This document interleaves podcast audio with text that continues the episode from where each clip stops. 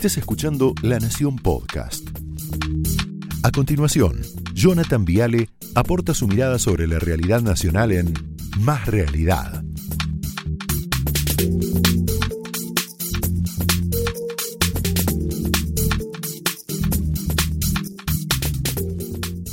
Vamos a arrancar con Cristina Fernández de Kirchner. ¿sí? 26 de octubre, Cristina dijo, hay funcionarios que no funcionan. ¿Se acuerdan de esta frase? Bueno, parece que el mensaje no habría llegado a destino, porque el 18 de diciembre Cristina fue un poquito más clara y dijo, los ministros que tengan miedito o no se animan, que vayan a buscar otro laburo. Escucha. Eso le digo a todos y a todas, todos aquellos que tengan miedo o que no se animan, por favor, hay otras ocupaciones además de ser ministro, ministra, legislador o legisladora. Vayan a buscar otro laburo. Pero necesitamos gente que los sillones que ocupe de ministro, de ministra, de legislador, de legisladora, sea para defender definitivamente los intereses del pueblo. Juan Pablo Biondi no aplaudía, ¿no? El vocero de Alberto no, no le gustó eso. Ahora, ¿qué pasó en las últimas horas? Yo creo que la vicepresidenta se hartó, dijo, bueno, basta, suficiente con este gobierno, que es el de ella. Que la vicepresidenta es como que no se hace cargo, ¿no? Que puso ella, por otra parte. Pero es como que no baja la inflación, no bajan los contagios, no baja el nivel de muertos de COVID, no baja la pobreza, no baja la indigencia. ¿Qué es lo único que baja? La intención de voto. Las encuestas, el votante kirchnerista. ¿Qué detectó Cristina? Un crecimiento, yo te diría, sostenido del mal humor social. Un grosero aumento de votantes desencantados, decepcionados con este gobierno. Pero muy. O sea, gente que votó a Alberto Fernández 2019 para vivir un poco mejor, para recuperar el asado, para recuperar el sueldo, pero vive claramente peor. Todos vivimos peor. Ergo, Cristina Kirchner toma una decisión, que es, bueno, salgo a la cancha para defender lo poco que queda y ser la jefa de campaña y apuntalar a su heredero, que es Axel Kisilov. Fíjate esta encuesta que yo creo leyeron con mucho interés en los despachos del Instituto Patria. Fíjate porque es muy interesante. Provincia de Buenos Aires, en lo personal, en lo familiar, tu nivel de vida está mejor, igual o peor que el año pasado, que yo te digo algo, el año pasado fue un desastre. Mejor 13%, igual 42, peor 40. Ya el año pasado, acordate, había sido desastroso. Todos brindamos para que se vaya para siempre el 2020.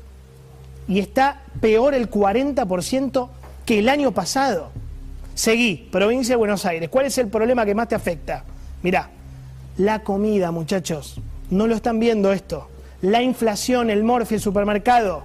Quedarme sin trabajo, la corrupción, el coronavirus, la inseguridad, los impuestos. Mirá lo que aparece acá. El cierre de las escuelas. Ah, por eso abrieron. Apareció en las encuestas. El hambre, la cuarentena y la falta de vivienda. Por eso Ferraresi es propia. Provincia de Buenos Aires, ¿qué candidato preferís? Y este es un dato que para mí habla de por qué Cristina estaba tan nerviosa. Vidal, que para mí no va a ser candidata, para mí no va a ser candidata por la provincia, 19-6, Tolosa Paz 14-5, Raberta 14-1, Galmarini, que tampoco va a ser candidata, la esposa de Massa 10-1, Carrió 6-1, Arieto 3-5. La sumatoria de votos todavía le da mejor al frente de todos pero la candidata más elegida es María Eugenia Vidal. ¿Vos te pensás que Cristina y Máximo y Kisilov y Larroque y De Pedro no miran estos números? La mitad del día se la pasan mirando encuestas. ¿Qué detectan entonces? Pérdida del voto joven, pérdida de la clase media, enojo de los padres por las escuelas cerradas en la provincia de Buenos Aires, hacen el espejo la comparación con la ciudad, bolsillos vacíos por la inflación, hospitales colapsados con 86.000 muertos por COVID, 86.000. Y un tema más, la calle, la calle está muy hostil, más hostil que nunca te diría. Tenés mucha inseguridad, tenés mucha delincuencia y tenés mucha gente en situación de calle. Y una explosión, como decíamos ayer, de cartoneros y personas pidiendo dinero. O sea, un aumento de la mendicidad. lo que antes se llamaba mendigos. Está explotada la calle de gente pidiendo plata. Y tiene lógica, la pobreza subió, pero escandalosamente en todo el país. Tenés 20 millones de pobres. Mirá, mirá lo que tenés en el país. Gran Buenos Aires, 51% de la población pobre. Es un desastre Argentina.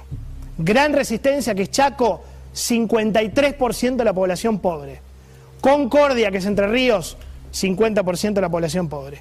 Gran Tucumán, 43,5%. Corrientes, 43%.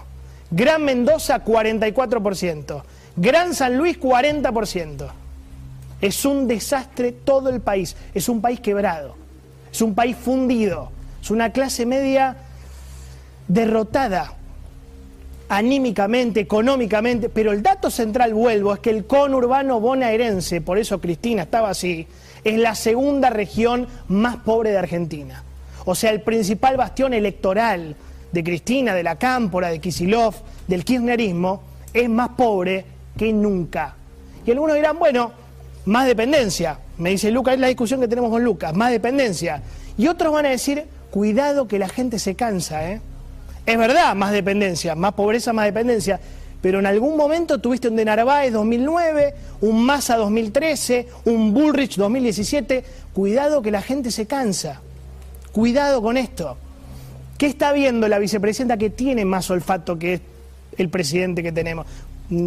Es fácil, ¿no? Lo que digo.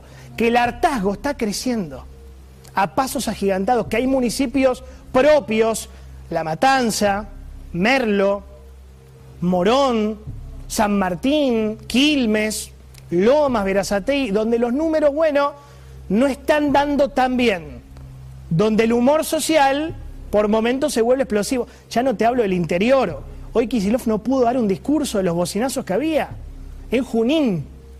Hoy Alberto no pudo ir a Pergamino, se tuvo que ir. No pudo ir porque había un camionetazo. Ya no te hablo del interior, te hablo del conurbano. Entonces, ¿por qué Kisilov abrió las escuelas? Bueno, provincia tiene 9.000, 10.000 contagios por día. Misma cantidad que tenía cuando cerraron las escuelas, la misma. Entonces, la decisión de abrir es puramente electoral, muchachos. No nos tomen por tontos. Fíjate, mirá lo que dijo Bonafini sobre la reta, tema escuelas, cuarentena. Carta abierta al dictador Rodríguez Larreta. A usted y a sus servidores no les importa la muerte del pueblo. El camino de sus vidas está sembrado de muertos. ¿No será una proyección esto? La reta, ya fuiste, ya perdiste, sos muy falletatore. Yo acuso a Rodríguez Larreta de traición a la vida de nuestro pueblo. Imagino que en breve Bonafini va a escribir la misma carta acusando a Kisilov de ser un dictador y abrir las escuelas y estar al servicio de la muerte de los bonaerenses. Imagino. Se dan cuenta que no hay lógica epidemiológica hay lógica política, hay lógica electoral, muchachos. Ya no sirve más decir que la reta es un negacionista. Ahora sirve abrir las escuelas porque, bueno, se vienen las elecciones y los números, las encuestas están dando mal. ¿Sí? Y mientras tanto estamos con un promedio terrible, nefasto, doloroso, triste, de 583 muertes por día de COVID, tomando la última semana. 583 muertes por día. Y eso te da que a este ritmo, si esto sigue así, que no lo para el gobierno, se alcanzarían los 100.000 muertos en 24 días. ¿Sabes qué fecha te da a este ritmo? Imparable, el 9 de julio. Podríamos llegar, mirá, a los 100.000 muertos. Dios quiera que no. Va a bajar, esperemos, la vacunación, pero 100.000 muertos, 9 de julio.